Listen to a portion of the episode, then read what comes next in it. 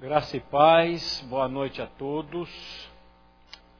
Eu gostaria de iniciar a nossa meditação com o texto da palavra de Deus de 1 Coríntios 10, 31. Em seguida, eu quero orar com vocês e por vocês.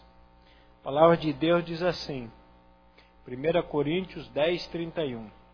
Portanto, quer comais, quer bebais, ou façais outra coisa qualquer, fazei tudo para a glória de Deus. Vamos orar. Pai, nessa noite nós estamos reunidos no nome do Seu Filho amado Jesus Cristo, clamando a Ti, Pai, a revelação da Tua santa palavra. Pai, o Senhor conhece o coração de cada jovem aqui nessa noite, o Senhor conhece as lutas, as dificuldades, as tentações, os problemas e dificuldades que cada um está enfrentando. Por isso, Pai, vem nos assistir. Vem assistir a cada um. Vem, Pai, dar da tua graça e da tua misericórdia para que possamos viver para a glória do seu grande e excelso nome. É no nome do teu filho que nós oramos e agradecemos a ti. Amém. O tema me dado para falar hoje foi por que existimos e qual o significado da nossa existência. É, esse é um tema muito amplo, muito profundo. O único problema é o tempo dado também, foi 30 minutos. Mas o, o catecismo de Westminster, ele inicia com a primeira pergunta primeira pergunta dele, esse Catecismo de Westminster é um livro que contém instruções, perguntas e respostas. Ele é composto de 107 questões, ele faz a pergunta e já dá a resposta. Então a primeira pergunta é essa: qual é o fim principal do homem? E a resposta vem: o fim principal do homem é glorificar a Deus e gozá-lo para sempre ou satisfazer-se nele para sempre. Então, é, você e eu fomos criados para quê? A palavra de Deus diz: para glorificar a Deus. Agora, como que isso é possível? Como que eu, como que você pode viver para a glória de Deus, para glorificar a Deus, se nós queremos viver somente para a nossa glória? Se nós queremos fazer somente aquilo que nos apraz, aquilo que é da nossa vontade, como é que isso funciona? E por que que nós vivemos para a nossa glória? O pecado fez isso conosco. Depois que o pecado entrou na raça humana, depois que o pecado entrou, a corrupção tomou conta do ser humano em todo sentido. O coração do homem foi corrompido completamente.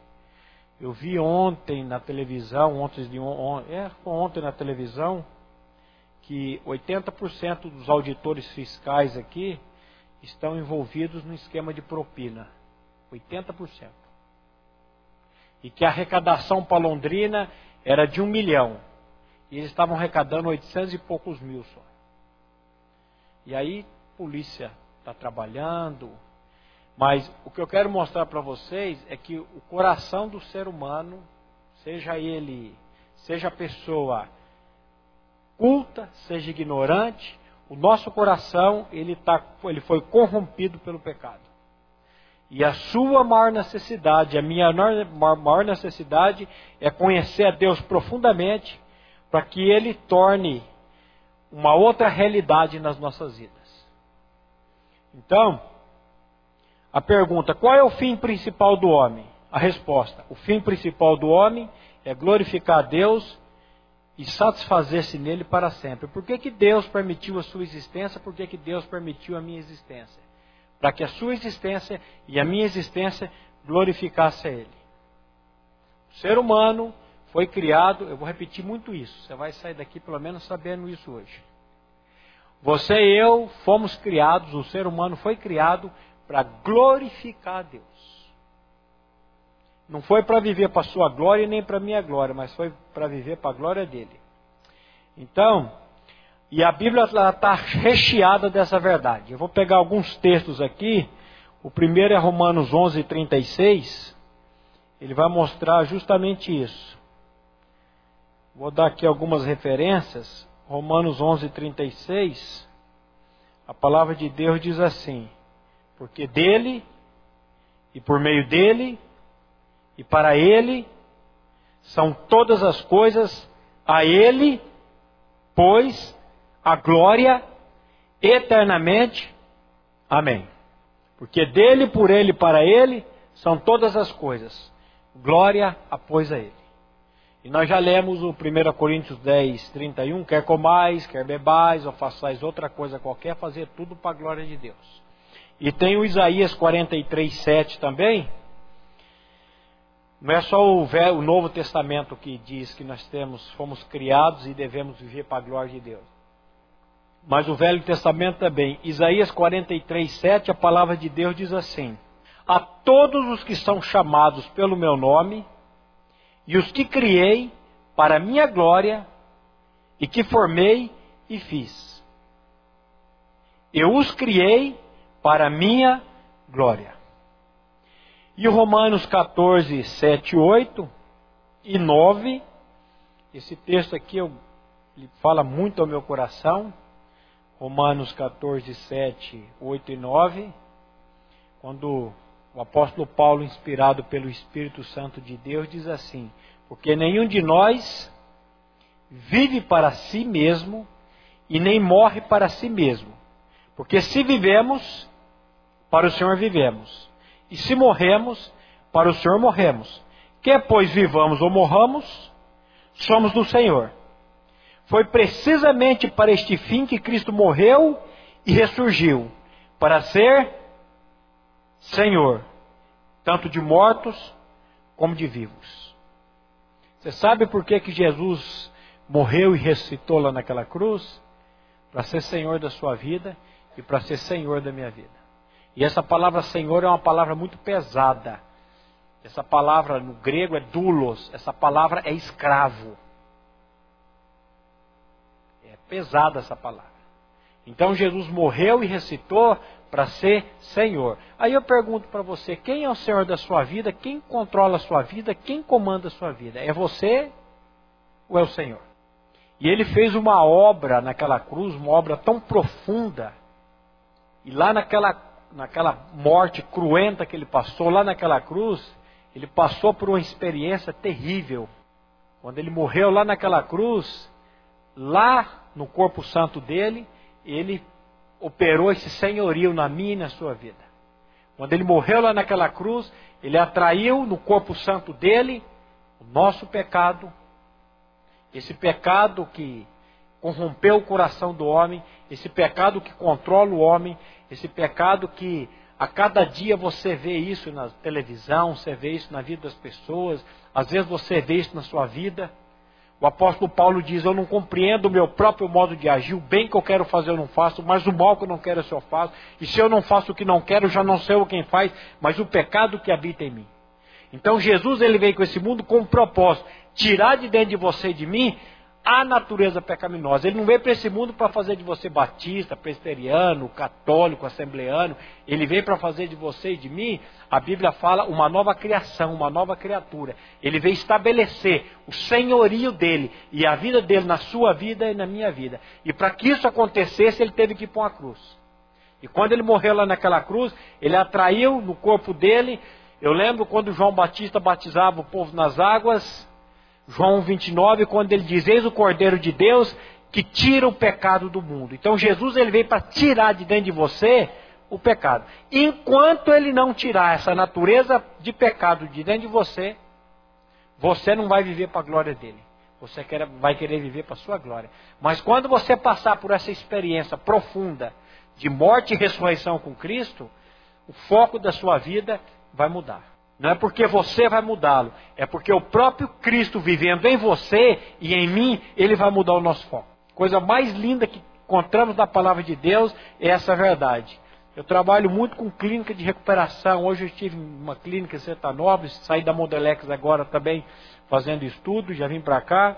E eu gosto muito da morada de Deus, uma clínica. Quando você entra no campo de futebol deles, tem um versículo entalhado na madeira: E conhecereis a verdade, e a verdade vos libertará. Que verdade que você precisa conhecer para que o senhorio de Cristo seja estabelecido na sua vida, para que você viva para a glória dele. Você precisa, você precisa conhecer. E eu esqueci de colocar o cronômetro para cronometrar a hora. Ah, tem lá? Ah, tá lá. Ainda bem. O que aconteceu lá naquela cruz? Quando Cristo foi levantado da terra, estava falando disso hoje lá na, na clínica.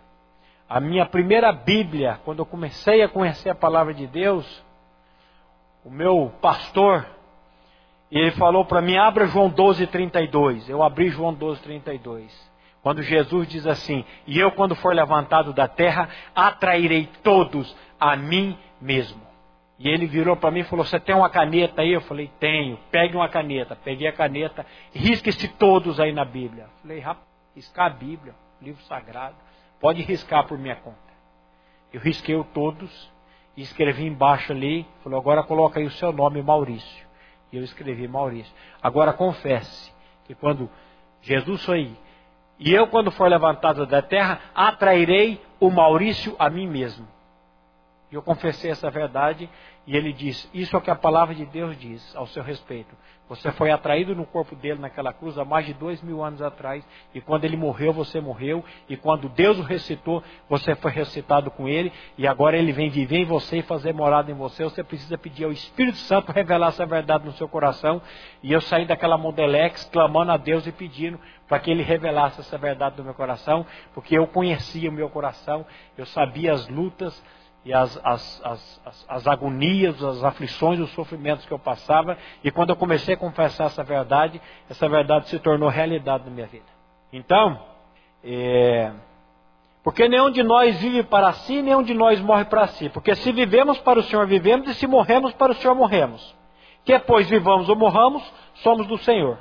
Pois foi precisamente para este fim que Cristo morreu e ressurgiu, para ser Senhor, tanto de mortos e como de vivos. E esse senhorio se dá lá na cruz do Calvário. Quando ele morreu, cada um aqui foi atraído no corpo dele, nós morremos com ele e fomos ressuscitados com ele em novidade de vida. Esse tema, na verdade, ele é muito fácil de, de se falar, ele é muito fácil de se pregar, porque a Bíblia está cheia dele. Próximo texto que eu quero ler, Isaías 60, versículo 21, que ele vai falar que nós somos criados para viver para a glória dele.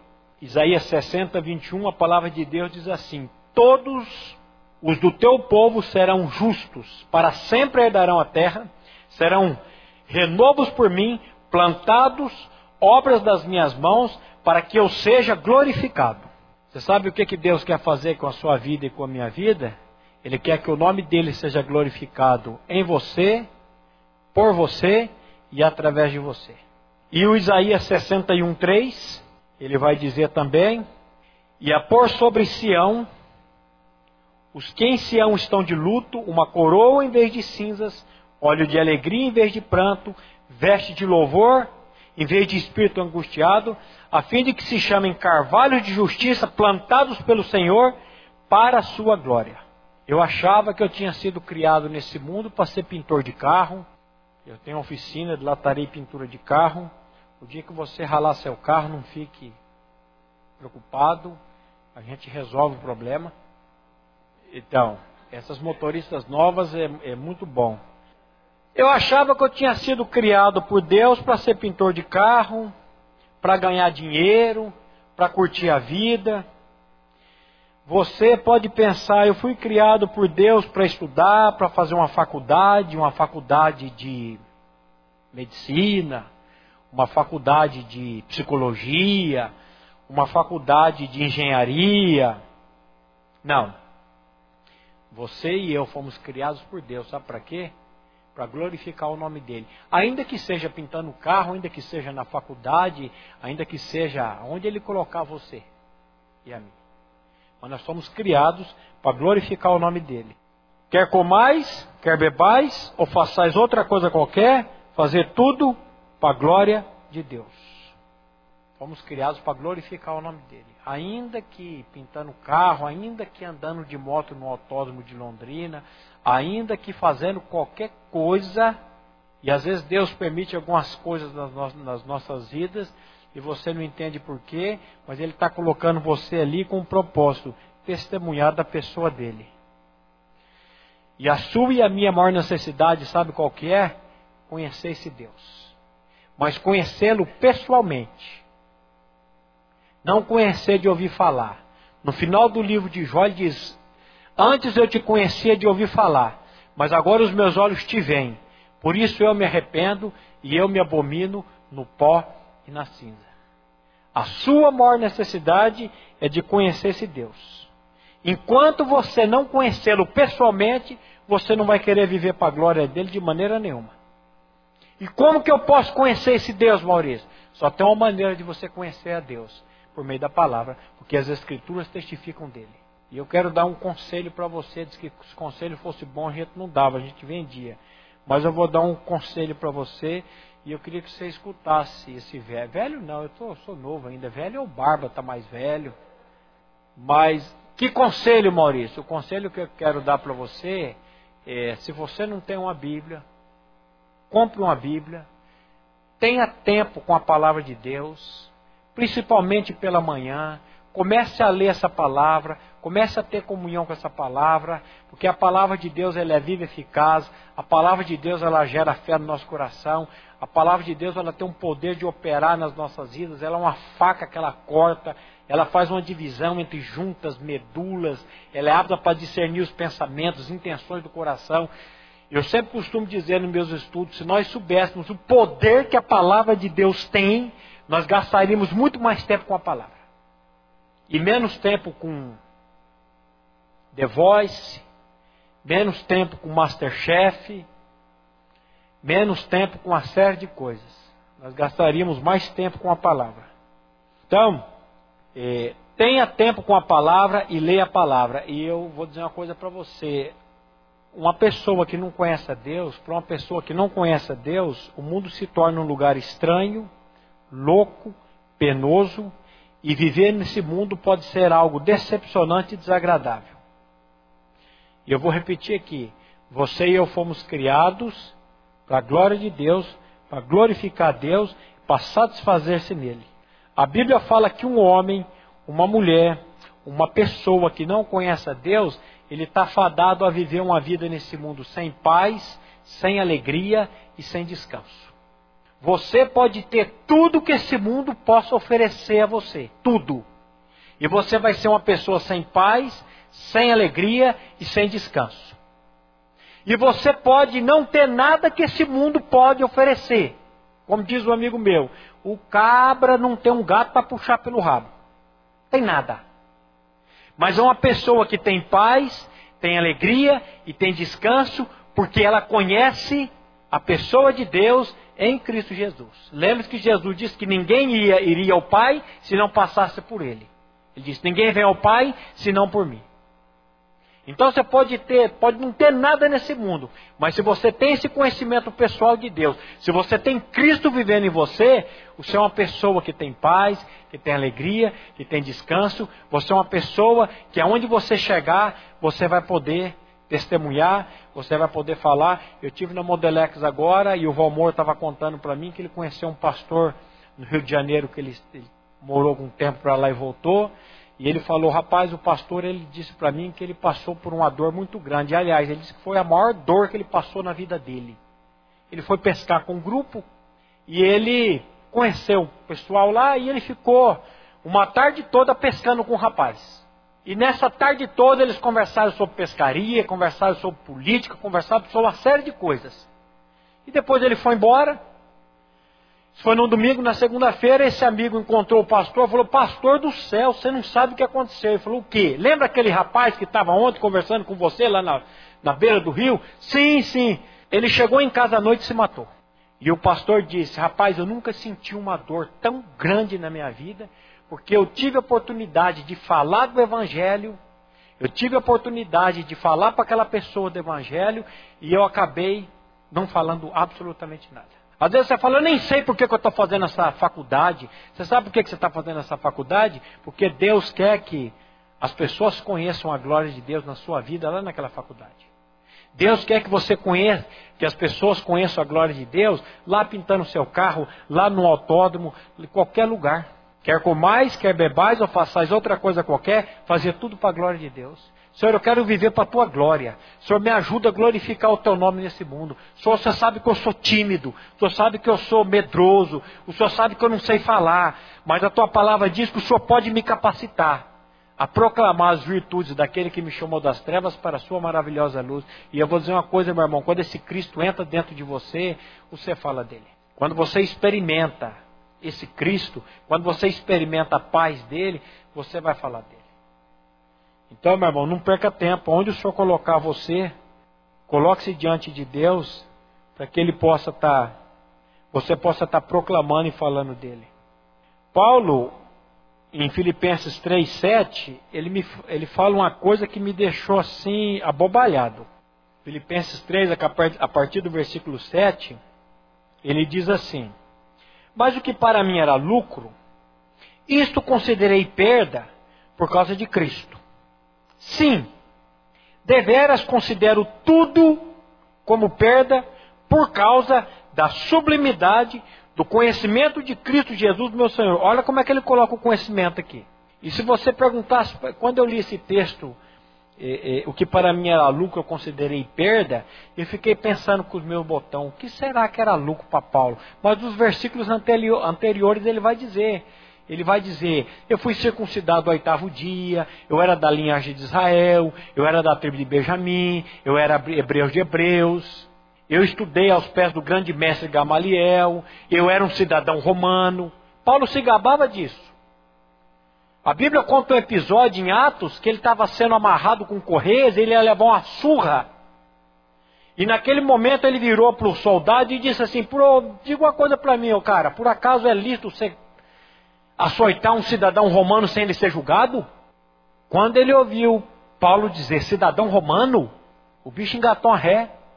Foi atrás do comandante, falou: comandante, o homem que está preso, que nós vamos dar uma surra nele, o homem é cidadão romano. O comandante vem, chega para Paulo e olha para ele e fala: Diz-me, diz-me tu, és tu romano? Ele fala: Sou. Ele olha para Paulo, não sei se Paulo estava meio mulambo. Ele falou: Rapaz, para mim foi custar, foi custoso ter esse título, foi uma soma grande de dinheiro. Aí Paulo vira para ele e fala: Pois eu tenho por nascimento. Aí o cara apavorou. E teve que soltar o homem. E agora eu vejo Paulo dizendo assim: o que para mim era lucro, eu considerei perda. Por causa da sublimidade do conhecimento de Cristo Jesus, meu Senhor, por amor do qual perdi todas as coisas, voltando para o texto, e as considero como refúgio, ou lixo, ou esterco, depende da versão. Aqui é refúgio também. Versículo que versículo que é? 9. Aqui na minha Bíblia não mostra o versículo. 8. Sim, deveras considero tudo como perda por causa da sublimidade do conhecimento de Cristo Jesus, meu Senhor, por quem perdi, por amor do qual perdi todas as coisas e a considero como refúgio para ganhar a Cristo. Tem uma versão que diz lixo e tem uma versão que diz esterco para ganhar a Cristo e ser achado nele, não tendo justiça própria que procede de lei, senão a que mediante a fé em Cristo, a justiça que procede de Deus, baseada na fé, para o conhecer. E o poder da sua ressurreição e a comunhão dos seus sofrimentos, conformando-me com ele na sua morte, para que de algum modo alcançar a ressurreição dentre os mortos. Aqui nesse final, Paulo vai pregar o evangelho: morte e ressurreição de Cristo, a nossa morte e ressurreição com Cristo. Mas o que me chama a atenção aqui é a palavra conhecimento, às vezes que ela aparece aqui. Paulo diz: Eu considero tudo como esterco, tudo como escória, tudo como lixo, para conhecer a Deus.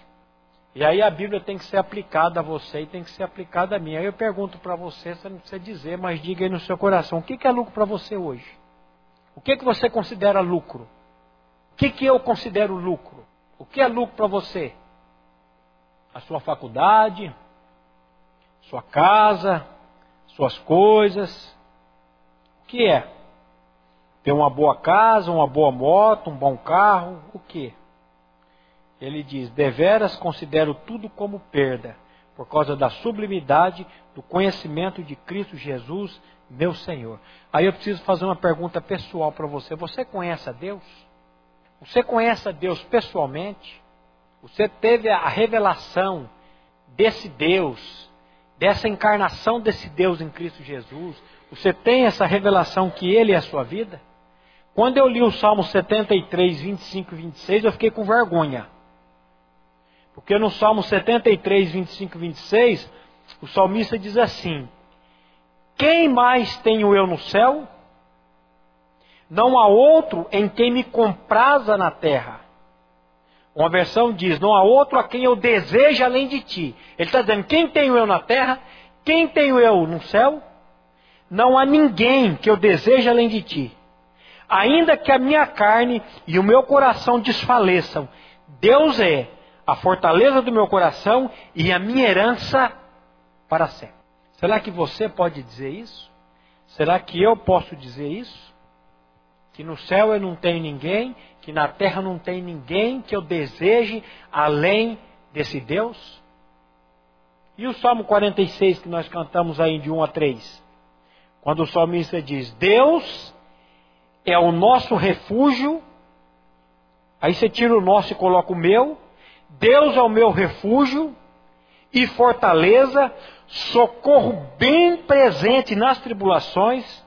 Portanto, não temeremos, ainda que a terra se transtorne, os montes se abalem no seio dos mares, ainda que as águas tumultuem e espumejem, e na sua fúria os montes tremeçam, Deus continua sendo a minha fortaleza e o meu socorro bem presente na angústia.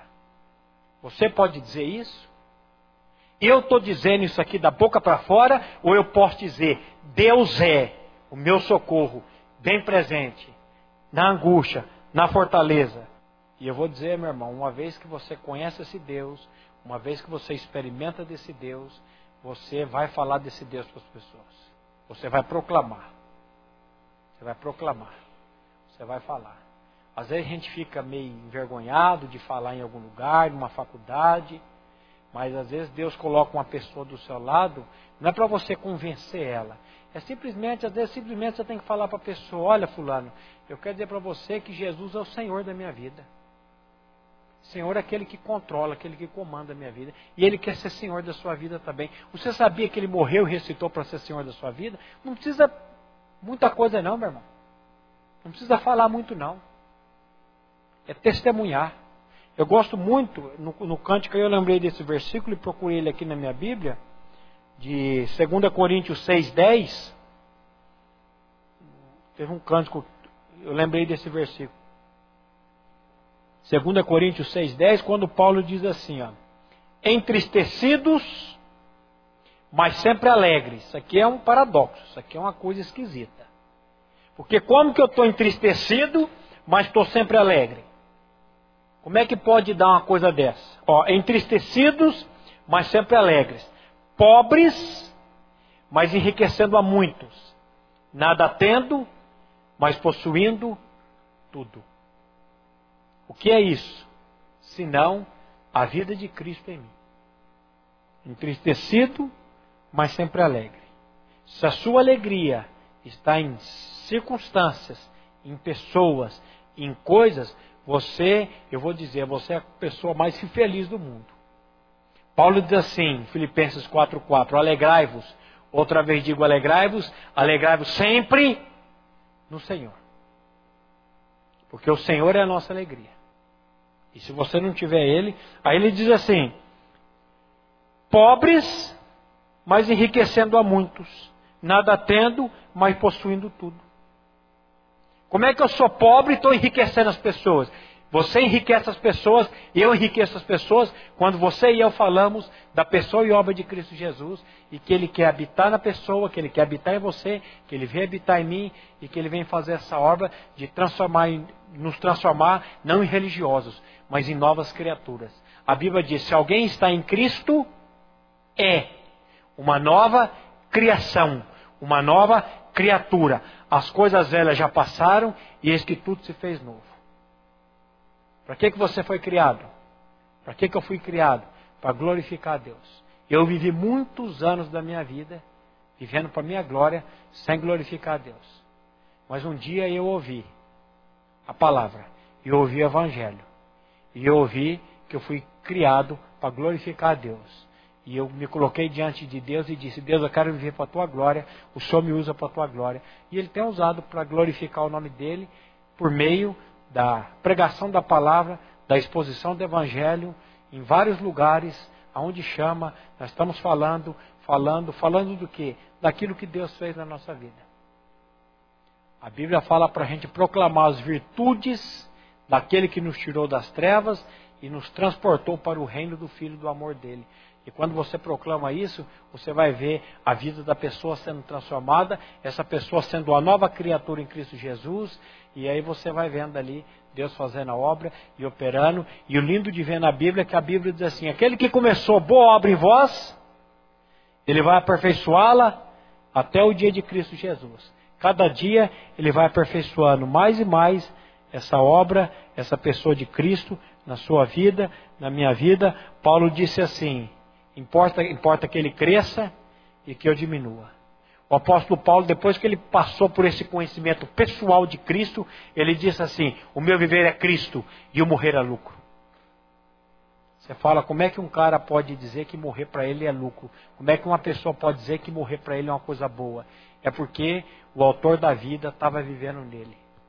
E quando você tem o filho, eu encerro com esse versículo, eu gosto muito desse texto de 1 João 5, 10, 11, 12, 13, quando o apóstolo João diz assim, 1 João 5, 10, aquele que crê no Filho de Deus, presta atenção, aquele que crê no Filho de Deus tem em si mesmo o testemunho. Porque esse testemunho ele é colocado dentro de nós. A certeza da salvação é colocada dentro de nós. Você pode ter certeza que o dia que você conhecer Cristo pessoalmente, que você pedir para que esse Cristo venha habitar em você, e ele venha vivificar você, você vai ser, você vai ter em si mesmo o testemunho. Você vai poder dizer: se eu morrer hoje, eu vou para a presença do meu Pai, não pelos meus méritos, não porque eu sou uma pessoa boa, mas porque Cristo fez uma obra lá naquela cruz. Então tem em si mesmo testemunho. Aquele que não dá crédito a Deus, o mentiroso faz, porque não crê no testemunho que Deus dá acerca do seu filho. Aí ele fala: e o testemunho é este, que Deus nos deu a vida eterna. E a vida eterna está em seu filho. Aí no 12 ele diz: quem tem o um filho, tem a vida. Quem não tem o filho de Deus, não tem a vida. Qual que é a sua maior necessidade? Conhecer esse Deus, conhecer esse filho, para esse filho vir habitar em você e vir fazer uma obra na sua vida. Aí ele termina dizendo: Essas coisas eu vos escrevo, eu vos escrevi, no versículo 13, para que saibais que tendes a vida eterna, a vós outros que credes no nome do Filho de Deus. Qual é a condição para ter essa vida eterna? Crer no nome do Filho de Deus. Crer na obra que já foi feita por você e por mim lá na cruz do Calvário. Lembre que quando Cristo rendeu o Espírito na cruz, em João 19,30, ele diz assim: tudo está consumado, tudo está pronto. E agora? Agora eu preciso receber isso pela graça dele. E pedir, Deus, eu não tenho, e Deus, eu quero isso para a minha vida. Deus, eu tenho vivido para a minha glória, eu tenho vivido da minha maneira, eu tenho sido o Senhor da minha vida, mas por misericórdia, eu quero viver para a tua glória e eu quero que o senhorio de Cristo tome conta da minha vida. Meu irmão, é difícil fazer isso?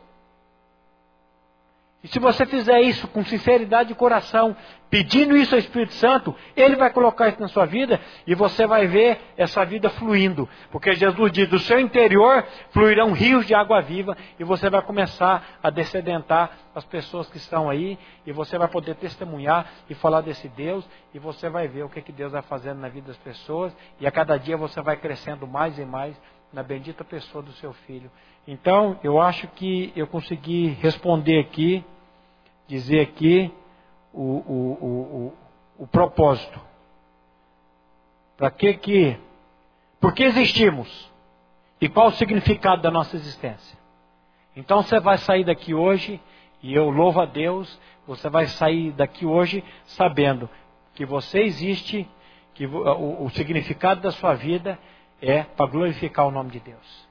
E a minha oração agora, nós vamos orar, a minha oração é com o Espírito Santo de Deus, que Ele que é o encarregado de operar essa obra. A melhor definição de pregador que eu ouvi até hoje é essa: um mendigo dizendo para outro mendigo onde encontrou o pão. Eu não posso fazer absolutamente nada por você. Às vezes a gente olha para o pastor e fala, não, pede para o pastor orar. Eu tenho gostado muito, o pastor Glenn tem chamado os irmãos para orar aqui na frente agora. Pessoas doentes, e ele está chamando, irmão, venham você orar, porque não é a minha oração, não é a oração do pastor que faz. Quem faz é Deus pelo Espírito dele, e ele usa pessoas. Então eu vou orar para que o Espírito Santo revele essa verdade no seu coração e você possa sair daqui clamando e pedindo a Deus, Deus, eu quero viver para a tua glória. Vamos orar? Pai, mais uma vez, nós queremos te louvar e te agradecer pelo privilégio que nós temos parar para ouvir a tua palavra. E Pai, a tua palavra ela é muito clara quando ela diz que nós podemos nos aproximar com confiança diante do trono da tua graça, para recebermos graça, misericórdia e sermos socorridos no momento oportuno. Pai, o Senhor conhece o coração de cada pessoa aqui nessa noite. E o Senhor conhece, eu já disse aqui, cada aflição, cada tentação, cada angústia, cada dificuldade, cada tentação. E Pai, eu quero colocar o nome, eu quero colocar a vida dessa pessoa diante do trono da tua graça, clamando pela ação do teu Santo Espírito, para que ele venha revelar essa verdade que nós aprendemos aqui hoje, que nós somos criados para glorificar o teu nome. E Pai, que o Senhor use essa vida para glorificar e para a glória do teu nome. Nós oramos a Ti, Pai, no nome do Teu Filho, porque dele, por ele, para ele, são todas as coisas que nós vimos aqui hoje. Que opera essa obra, Pai, para que o Teu nome seja glorificado em nós, por nós e através de nós. É no nome do Teu Filho que nós oramos e agradecemos a Ti. Amém. A mensagem que você acabou de ouvir faz parte do Ministério de Comunicação Palavra da Cruz. Temos um grande acervo de estudos bíblicos em áudio e vídeo. Distribuímos também gratuitamente o jornal mensal Palavra da Cruz. Entre em contato conosco pelo fone 0 operadora 43 33 728900 ou pelo e-mail livraria@piblondrina.com.br. Visite-nos pelo site www.livrariapiblondrina.com.br ou acesse www.piblondrina.com.br. Graça e paz.